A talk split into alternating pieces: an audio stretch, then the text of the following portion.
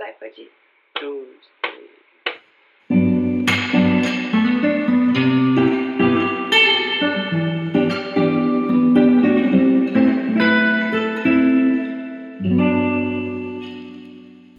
Hello, amigos! Sejam bem-vindos a mais um episódio de Falar e Mar. Se você não me conhece ainda, oi, eu sou a Mari e te recebo nesse canto com todo carinho. Mais um episódio que eu começo falando quanto eu tava com saudade de sentar e gravar, conversar, organizar as minhas ideias. Vocês bem sabem que esse é um podcast baseado em fatos reais da minha vida e as minhas reflexões, então eu vivi um mês conturbado, um mês muito maravilhoso. Fevereiro foi incrível, é o meu mês favorito e a gente já entra nesse assunto, mas foi um mês que foi longo, mais curto do ano e muito longo. Eu vivi muitas fases, muitas coisas e tantas coisas que eu acho que eu nem consegui pensar muito sobre isso. Mas antes da gente começar, eu só queria te lembrar que Falarimar está no Instagram, é Falarimar, bem simples. E por lá que a gente sempre troca ideia depois dos episódios, vocês me contam qual parte ressoou, o que, que vocês pensaram. Lá eu sempre posto também quotes e imagens e, enfim, a gente conversa e é tudo muito bom. Se você estiver ouvindo esse podcast numa plataforma que permite que você avalie o podcast, eu te peço encarecidamente que dê as suas estrelas para o Falar e Mar e deixe um comentário. Ajuda muito na minha divulgação. Bom, vamos começar então. Eu nem sei sobre o que, que vai ser tudo isso que eu tenho para falar hoje, mas eu tenho certeza que eu quero tocar nos assuntos de seguir um pouco dos nossos impulsos mais naturais e também a necessidade por controle, porque eu acho que essas duas ideias que parecem até contraditórias uma com a outra são são muito presentes na minha vida.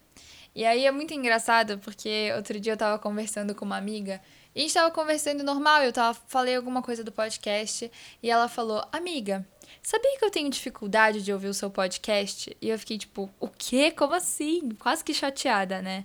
Aí ela meio que explicou que na verdade é porque ela sente que nesse podcast eu acabo sendo tão vulnerável e é tanto um mergulho na minha cabeça e nas minhas noias que ela sente que é como se ela não fosse não fosse para ela saber, sabe? Não fosse para ela sei lá, é muito íntimo, alguma coisa assim que ela quis dizer. Então, Sophie, se você estiver ouvindo esse em especial, amiga, eu te convido a entrar na minha cabeça, tá tudo bem.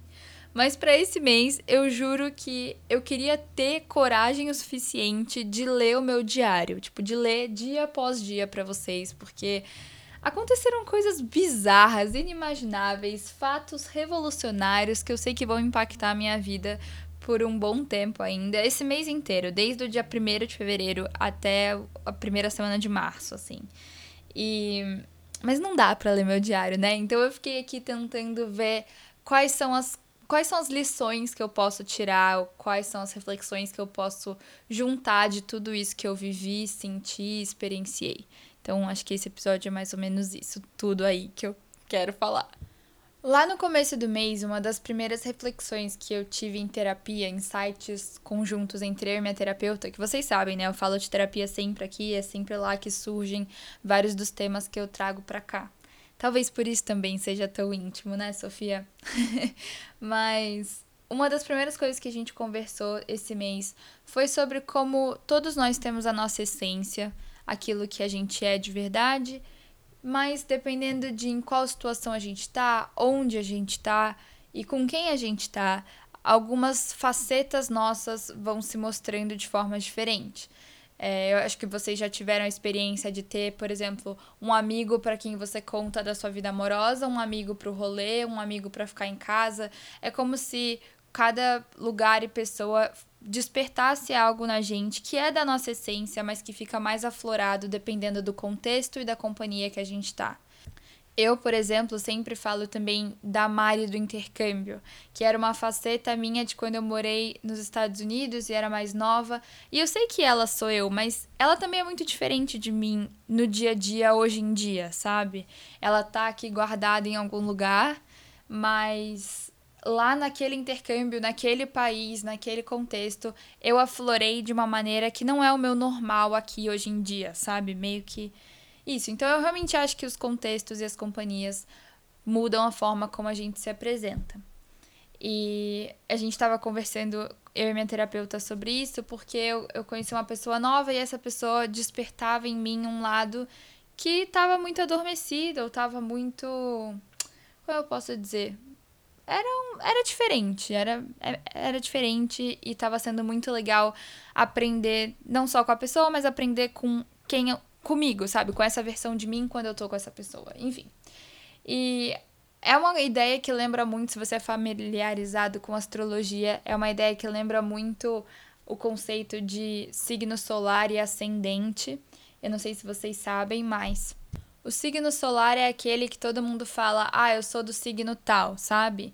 E ele determina o seu ego, a sua identidade, o seu papel na vida e meio que quem você é, assim, o, centro de quem você é. Já o ascendente é como você se mostra para o mundo, é qual máscara você usa para se apresentar para o mundo. E ela pode ser apresentada de várias maneiras, o jeito que você se comporta, o jeito que você se veste, assim, o jeito que você realmente se apresenta para os outros. E não necessariamente o jeito que a gente se apresenta para os outros é o que a gente é de verdade na nossa essência mais pura e, enfim, livre de julgamentos e livre de pressões, enfim, né? Então eu acho que tem muito essa ideia do signo solar ser talvez a nossa essência e o ascendente ser a nossa faceta que a gente está mostrando, que é basicamente essa ideia que eu venho falando. E aí, para trazer o tema do episódio de hoje, que é essa coisa de seguir os nossos impulsos versus a necessidade por controle, eu quis me trazer de exemplo, porque eu tenho Sol e Ascendente que podem parecer às vezes até meio, meio contraditórios um com o outro, mas é a leitura perfeita de quem eu sou. Se você não gosta de astrologia ou não entende nada de astrologia, não se preocupa, esse não é um episódio sobre isso, mas é o jeito que eu trouxe para introduzir a minha reflexão que vai valer, independente de você acreditar ou não em astrologia. Mas então, me usando como exemplo, eu queria explicar um pouquinho do que é o meu Sol e o que é o meu ascendente. Começando pelo meu ascendente, que é no signo de Leão. O signo de Leão fala muito sobre ego, sobre teimosia. Os leoninos são pessoas que bancam essa coisa de sabichões, eles são o centro das atenções. E não que isso seja ruim, tá, gente? Pelo contrário, é esse meu lado que me faz botar minha cara no mundo. Mas podem ser pessoas é, muito teimosas e do lado positivo, são pessoas carismáticas, são pessoas expressivas, são pessoas alegres, boas de estar perto, porque são envolventes. Não que eu seja tudo isso, mas enfim, é, é a característica do signo. E Peixes, por outro lado, é um signo muito mais introspectivo. Então, Leão é essa pessoa extrovertida e Peixes pode ser um lado que, apesar de ser envolvente, também é muito mais introspectivo. Do lado sombrio de peixes, que seria o lado do signo que pode te trazer problemas, vamos dizer assim, peixes é conhecido por ser muito envolvido em ilusões, é um signo que gosta dos excessos, então às vezes, pra, como mecanismo de defesa, é, faz indulgências ou fica obcecado com um, um tema, ou uma coisa, ou uma pessoa, ou inclusive uma ideia. E é, tem muito dessa coisa, uma fantasia de peixes de achar que tem uma ideia, uma coisa, uma pessoa que vai nos trazer felicidade. É como se nesse lado sombrio de peixes, os piscianos tivessem um véu entre a realidade e o que eles acreditam. E aí esse véu te impede de ver as coisas com clareza e te, e te propicia que você fique nas suas, nas suas ideias, nas suas ilusões, enfim. E um lado que eu acho muito positivo do signo de peixes, que eu enxergo muito em mim, é essa coisa do pisciano acreditar e confiar que a ideia dele vale a pena de ser vivida e pensada, a fantasia dele vale a pena. Então vale a pena a gente ficar mergulhado nos nossos sonhos, nas nossas ilusões, porque elas são válidas, elas dizem muito sobre a gente, e eu acho que esse é o meu lado que vai atrás dessas mil coisas aí que eu invento, sendo esse podcast uma dessas coisas também. Então é bom, porque por um lado eu tenho o leão, que me ajuda a dar minha cara a tapa, e por outro lado eu tenho peixes, que faz ser meio que o meu conteúdo, assim, sabe? Então eu acho que eu tô numa boa coisa. Mas aí, esse lado positivo de peixes me dá muito uma sensação de que, ah, então é permitido ser vulnerável, é permitido seguir os meus impulsos. E ao mesmo tempo, meu ascendente em leão vem com toda essa coisa de controle, medo do julgamento, teimosia, um certo orgulho em achar que as minhas ideias são mais importantes e mais válidas do que qualquer outra ideia. E para esse episódio eu inverti um pouco a ordem, né? Eu sinto que eu sempre começo falando de como tá a minha vida com fatos para depois refletir sobre isso, mas nesse eu quis dar essa introdução para agora poder contar para vocês um pouquinho do que que foi que eu vivi nesse mês, quais foram as grandes coisas, né? Fevereiro é meu mês favorito porque é meu aniversário. Em 20 de fevereiro eu faço aniversário, primeiro dia do signo de Peixes. E mas antes disso, antes do dia 20, lá no início do mês, eu comecei uma nova fase da medicina, mais uma vez.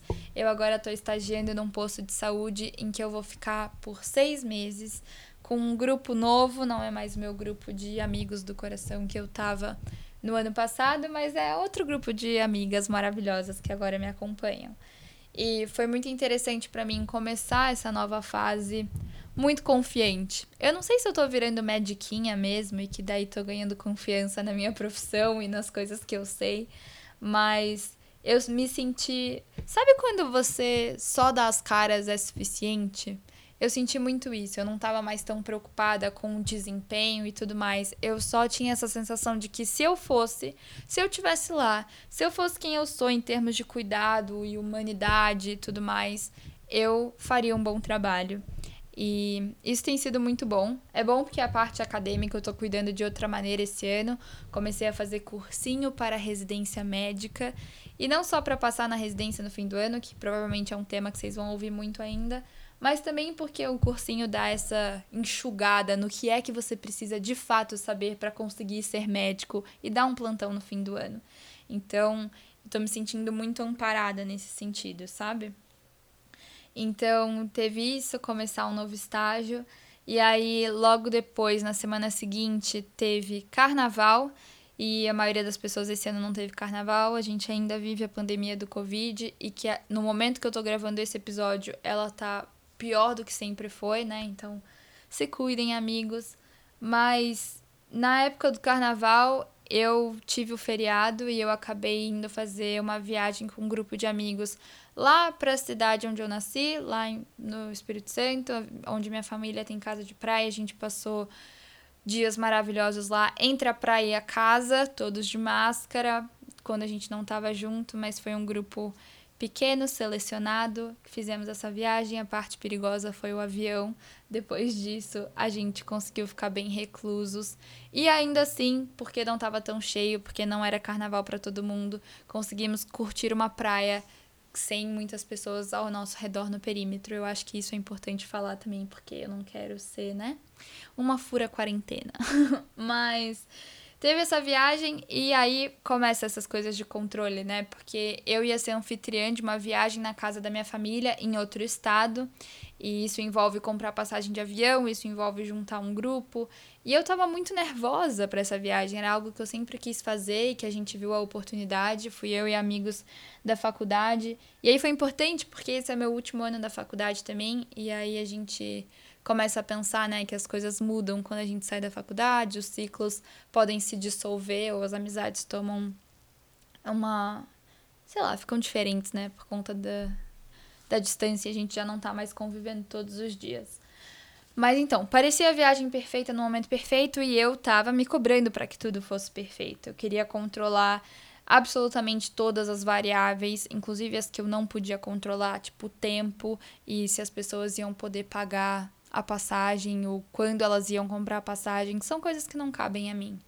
Mas eu, eu tenho muito essa ideia de que se algo que eu tô propondo não dá certo, a culpa é minha, sabe? A culpa sempre recai sobre mim. Então, por isso que eu tenho essa necessidade de controle absurda.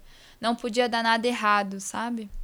E foi uma coisa que eu tive que realmente me conscientizar e mentalizar antes de viajar, porque porque é muito fácil eu cair no meu looping de culpa e o meu looping de também querer ser meio que recreadora do rolê, sabe? Ditar as regras e ditar horários. Sendo que eu tava viajando com um bando de gente de 24, 25 anos e eu não precisava ser mãe de ninguém, apesar de ser anfitriã de um rolê, sabe? Então eu vi a minha necessidade por controle ser confrontada nesse primeiro momento. Mas aí, amigos, deu tudo tão certo. Eu meio que lembrei porque que meus amigos são meus amigos. Eu acho que eu tinha esquecido. Mas eles são meus amigos porque a gente tem uma vibe parecida, a gente flui bem, a gente tem valores parecidos, até criações mesmo parecidas. Então, todo mundo se ajudou, a gente tinha ótima comunicação, foi muito bacana. Eu vivi coisas que eu queria viver há muito tempo lá, lá em Vitória, no Espírito Santo, é um lugar muito família para mim. E aí foi a primeira vez que eu levei um grupo de amigos, sabe? E aí eu pude viver minhas vontades de ficar na praia em galera, a gente tomando drinks até o pôr do sol, esse tipo de coisa, dirigindo e mostrando para eles todas as minhas praias favoritas. E eu sempre acho que também é muito legal quando algum amigo, ou nesse caso vários amigos, vão conhecer o Espírito Santo e vão conhecer Vitória, que é onde eu nasci, eu sinto que eles acabam conhecendo um pouquinho de mim também, porque eu carrego as raízes desse lugar muito forte em mim, sabe? E eu acho mesmo que a única coisa que deu errado foi quando a gente pisou no aeroporto em Vitória de volta para São Paulo, que começou a chover muito, muito, muito, mas é isso também, foi no segundo que a gente pisou no aeroporto. Já tinha dado tudo certo. Ficamos no escuro até o gerador ligar de volta e ficamos meio medrosos de como a gente ia decolar, mas a gente estava muito feliz nesse momento também, porque nós, como profissionais da saúde, descobrimos que a gente ia tomar vacina no dia seguinte. Então, amigos, essa é uma outra grande notícia que eu acho que depois de ter falado tanto de Covid nesse podcast ano passado, eu preciso de ter criado esse podcast em contexto de Covid e só porque o Covid existiu, eu preciso mencionar aqui que fui vacinada, estou muito feliz. Essa semana tomo a minha segunda dose em nome de Jesus e eu tô realmente muito feliz. Foi muito emocionante. Depois que eu tomei a vacina, eu chorava, gritava. Ah, eu vou postar uma foto no Instagram do Falarimar, do meu momento vacina. Mas eu fiquei com muita vontade de chorar, assim, depois de ter visto tanta coisa ao longo desse ano. Foi muito uma esperança, mesmo a gente agora estando numa fase muito pior. Mas enfim, né? A vacina foi muito legal e a gente tava todo mundo muito eufórico que a gente ia tomar vacina. E eu acho que esse é um dos marcos de fevereiro também. Bom, voltei de viagem na quarta, na no sábado foi meu aniversário e eu tava muito feliz que era meu aniversário, eu já tinha vivido os melhores dias e, e comemorar meu aniversário foi uma delícia. Eu pedi um bolo lindo, cheio de florzinhas, bem a minha cara. E foi muito assim, o dia do meu aniversário foi um dia que eu aceitei as coisas darem certo, sabe? Eu aceitei que, caramba, tudo deu certo e como eu tô grata porque tudo dá certo. E bem o clichê de às vezes Deus escreve certo por linhas tortas. E, e foi muito um, um período de refletir sobre o ano que tinha passado e tudo que eu tinha conquistado, sobre sobre como tudo deu certo mesmo, sabe? Eu vim morar sozinha no passado, eu morar com a Bia, que é minha melhor amiga, os trancos e barrancos da pandemia, de ter ficado de quarentena, depois voltar em meio ao caos. Eu sempre falo para vocês que foi um período muito triste, tudo que a gente viveu em 2020, mas eu tirei grandes lições e eu vivi coisas muito incríveis em meio ao caos. Então eu fiquei super emotiva no meu aniversário. E aí, outra coisa que aconteceu, que eu não vou entrar em nenhum detalhe, mas que eu acho que é relevante de mencionar, é que eu aceitei sair com um cara e foi totalmente diferente do que eu imaginava, positivamente surpreendida. Quebrei a cara porque eu tenho todas essas regras para mim em termos de o que eu quero, com quem eu quero me relacionar, com quem eu dou direito de chegar perto de mim, o que é tão prepotente da minha parte. E ter dito sim para isso foi uma coisa muito legal. Mas como eu disse, eu não vou entrar em nenhum detalhe. Eu só vou refletir sobre isso agora.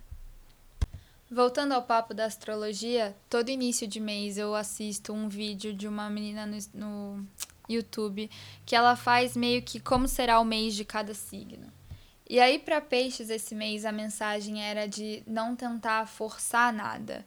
Era para tentar fazer o exercício de seguir os meus impulsos mais naturais. E seguir os meus impulsos também significava não overthink os impulsos, não problematizar os impulsos, não analisar os impulsos. E foi exatamente isso que eu fiz. Ela falava que esse mês não precisava ser complicado e nem confuso. E essa frase bem clichê fez um shift na minha cabeça, porque às vezes a gente pode simplesmente decidir que as coisas não sejam complicadas e confusas. Dá pra gente tentar viver sem fazer grandes análises. Foi muito engraçado que em períodos de grande decisão desse mês, eu não tive a minha sessão de terapia da semana, que normalmente é onde eu problematizo e reflito e peso os prós e os contras. E aí eu não pude pensar antes de tomar a decisão ou antes de viver o que eu ia viver. E isso foi muito importante, gente. Foi muito importante não ir para terapia para não pensar e simplesmente seguir os meus impulsos. Coitada da minha terapeuta, teve que fazer uma cirurgia, mas já tá bem e foi por isso que eu não consegui fazer terapia, mas enfim, me trouxe um ganho. Até até até nesse aspecto a minha terapeuta é perfeita. Ela sabe o timing de fazer uma cirurgia, aquelas, né? Mas o engraçado também é que essa mensagem do mês não dizia que o mês não ia ser desafiador ou que não ia ter mudanças e transformações. Pelo contrário, falava que era um período de muitas transformações e que seria um período também de meio que desapegar de crenças e regras e coisas que estão muito incrustadas na nossa mente e no meu subconsciente, principalmente. Mas é, era, era mais sobre como eu deveria abordar essas transformações sem querer controlar, sem querer tornar tudo muito complicado. Era mais uma questão de como abordar essas transformações. E ela falava também uma coisa que eu acho muito verdade, que é que na maioria das vezes quando as transformações estão para acontecer, a gente entra num modo resistência um modo de tipo, ah, então eu não vou mudar nada, eu não vou mexer em nada, eu vou ficar exatamente onde eu tô. E eu vou até, de certa forma, negar essa transformação. E é muito fácil também da gente entender por que, que a gente entra nesse modo de resistência, né? Para mim tem tudo a ver com o nosso medo do desconhecido e que frente ao desconhecido a gente não tem controle. Esse conselho todo de, ah, siga os seus impulsos, é muito intimidador, porque pode ser que meu impulso me leve para um lugar que eu não conheço, um lugar que me faça enfrentar algo que eu não estava esperando enfrentar agora. Pode ser que esse impulso faça com que eu tenha que resolver um problema, ou resolver uma questão, ou olhar para algum trauma que eu ainda não estava pronta para olhar, ou decidir tomar um caminho, abrir uma nova porta que eu julgava que eu não ia estar tá pronta para abrir. Eu acho que existe muito também essa ideia de que às vezes a gente tem mais medo da possibilidade do que do sofrimento de permanecer onde a gente tá, sabe? É como se abrir essa porta fosse me dar acesso a uma gama de novas possibilidades com as quais eu não sei lidar, as quais eu não controlo porque eu simplesmente não conheço. E isso é muito assustador. E eu ainda digo mais, uma coisa que com certeza vocês já se pegaram fazendo na vida de vocês, eu sei que eu já me peguei fazendo muitas vezes, mas que eu vou colocar em palavras. Para mim, a gente também tem a autossabotagem como uma forma de controle. É como se a gente decidisse que nós vamos fazer aquilo dar errado através da autossabotagem antes que de fato alguma coisa possa dar errado. E amigos, esse é um clássico Mari Bresso, né? A rainha da autossabotagem. tipo, quando as coisas estão encaminhadas para dar certo, é muito fácil com que eu fuja. Só porque eu sou muito medrosa mesmo. Ai ai. Esse papo também da possibilidade de ser assustadora porque foge do nosso controle, me lembra muito um negócio que eu li num livro há pouco tempo atrás. Estou até com um livro aqui para ler exatamente como a autora fala, mas sabe aquela cena clássica de desenho animado mesmo, que tem um personagem que ele fica agarrado nas grades de uma cela e ele fica balançando as grades na frente dele, pedindo por, por socorro e querendo sair. Só que daí, ao lado da cela, a passagem tá livre, não tem grades, era só ele olhar para o lado, mas no campo de visão dele ele se vê preso e esquece de olhar para o lado. Ela fala: o prisioneiro só precisa dar a volta, mas mesmo assim ele balança freneticamente as grades. Isso acontece com a maioria de nós. Nos sentimos completamente empacados, presos em nossas celas emocionais. Mas existe uma saída, desde que estejamos dispostos a vê-la. E é uma cena legal de refletir, porque às vezes a gente está de fato procurando uma saída para os nossos problemas e a gente só precisa de um novo olhar sobre aquela situação, mas também o quanto a gente se prende nas nossas próprias narrativas, né, para um campo mais metafórico da coisa, assim. O quanto a gente se prende à ideia de que só se for do meu jeito, do jeito que eu sei controlar, eu vou à frente com isso, ou eu vou topar isso. Eu acho que esse é o ponto que mais pega para mim e é a parte que eu queria falar sobre controle. Eu pego esse meu lado pisciano que tem facilidade em criar planos, ideias e sonhos, junto com meu lado controlador e teimoso do leonino, e fico fissurada de que as minhas regras são as melhores regras, os meus pensamentos são os melhores pensamentos, os meus gostos são os melhores gostos, e o jeito que eu determinei que vai acontecer é o jeito que seria melhor não só para mim, mas para toda a humanidade. E quão prepotente é isso?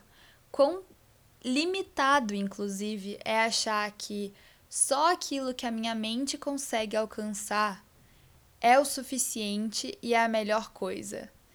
Na verdade, eu devia estar pronta era para ser sempre surpreendida, mas eu fico nessa coisa unilateral que impede troca também e impede que eu abra as portas e me jogue nas novas possibilidades. Falei bonito agora, né? Mas tudo isso, na verdade, é muito cruel. Quando eu concluí isso sobre mim, eu fiquei muito envergonhada, assim. Eu me achei muito orgulhosa, me achei muito limitada mesmo. E me achei muito prepotente. É, quem disse que o jeito que eu penso é o jeito mais legal? E como que isso impossibilita de eu conhecer coisas novas e quebrar um pouco também dos meus paradigmas, das minhas regrinhas e tudo mais. E até falando de relacionamento agora, tipo, eu lembro quando eu gravei o episódio de relacionamento com a Luana, que eu falava sobre como eu gosto de me apaixonar pelos meus amigos, porque os meus amigos são meus amigos por serem parecidos comigo, e aí como é confortável você se apaixonar por alguém que é parecido com você. Sendo que, na verdade, às vezes esse não é o caminho que as coisas devem acontecer. Eu acho que um relacionamento, inclusive, deve fazer a gente crescer, evoluir, questionar e não ser sempre em perfeita sintonia e harmonia. Uma frase dolorosa que a minha psicóloga me falou outro dia e eu repito para vocês porque vai que alguém precisa ouvir. Ela falou: Parece que na sua fantasia o match perfeito seria com seu espelho. Eu vou repetir. Parece que na sua fantasia o match perfeito seria com seu espelho e como isso é verdade, e quão prepotente, ruim e limitado é isso, mais uma vez. Isso serve não só para relacionamentos também, mas quanto que eu acho que só é bom e só é perfeito se acontecer do meu jeito, e no caminho vou fechando, me fechando, problematizando tudo que é diferente de mim. Eu tô com essa, eu tô nessa vibe agora que eu tô descobrindo que eu sou um monstro aquelas. Não, mentira, eu sou ótima. Mas, tipo, eu tenho percebido que eu me achava. Eu sou, eu sou bem meiga, né, gente? O meu lado pisciano é bem meigo, assim, eu falo com jeitinho e tudo mais.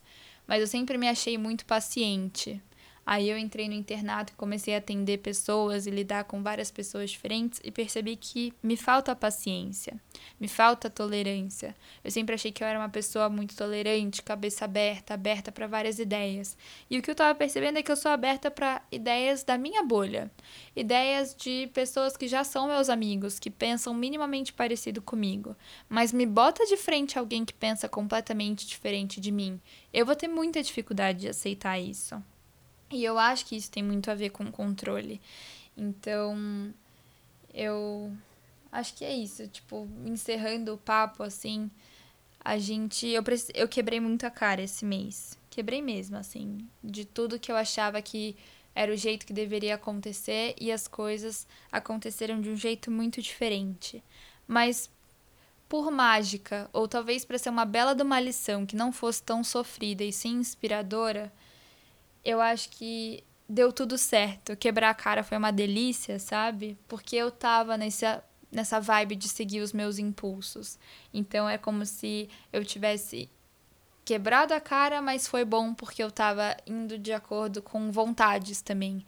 Eu acho que eu passei a ouvir muito mais o que é que eu queria, o que é que parecia gostoso naquele momento, sem ficar tão presa às minhas regras, sabe? E isso é muito difícil, eu tô aprendendo ainda, porque eu criei muitas regras para mim, muitas regras para me relacionar, muitas regras do que vai ser a minha carreira. E eu venho, sabe, parece que assim, nos últimos, sei lá, quatro anos eu construí várias coisas. Ah, eu quero que seja assim, eu quero que eu, eu vou ser uma médica assim, eu vou ter uma família assim, eu vou morar nesse lugar, eu vou me relacionar com uma pessoa desse jeito. Aí eu construí tudo isso. Aí, desde o ano passado, eu venho num processo muito diferente que eu recomendo a todos, mas que é tipo, Olha, você pensou que a sua carreira ia ser assim na medicina integrativa e tudo mais? Mas olha aqui, goste de cirurgia. Veja como a cirurgia é legal. Aí eu comecei a gostar de cirurgia e criticar a medicina integrativa. Não, tipo, invalidando ela, mas vendo os furos dela.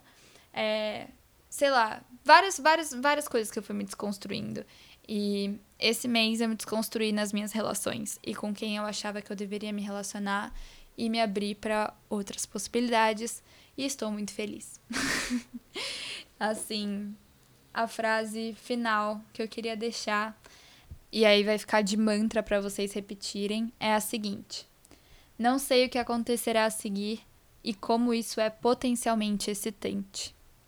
Amigos, sinto que me expus muito e acabei comigo mesma nesse episódio. Mas eu tô bem, eu tô feliz e eu tô só com vergonha mesmo de vocês. Então, se você ouviu até o fim, venha falar comigo pra eu não me sentir tão sozinha. Eu espero que vocês tenham gostado.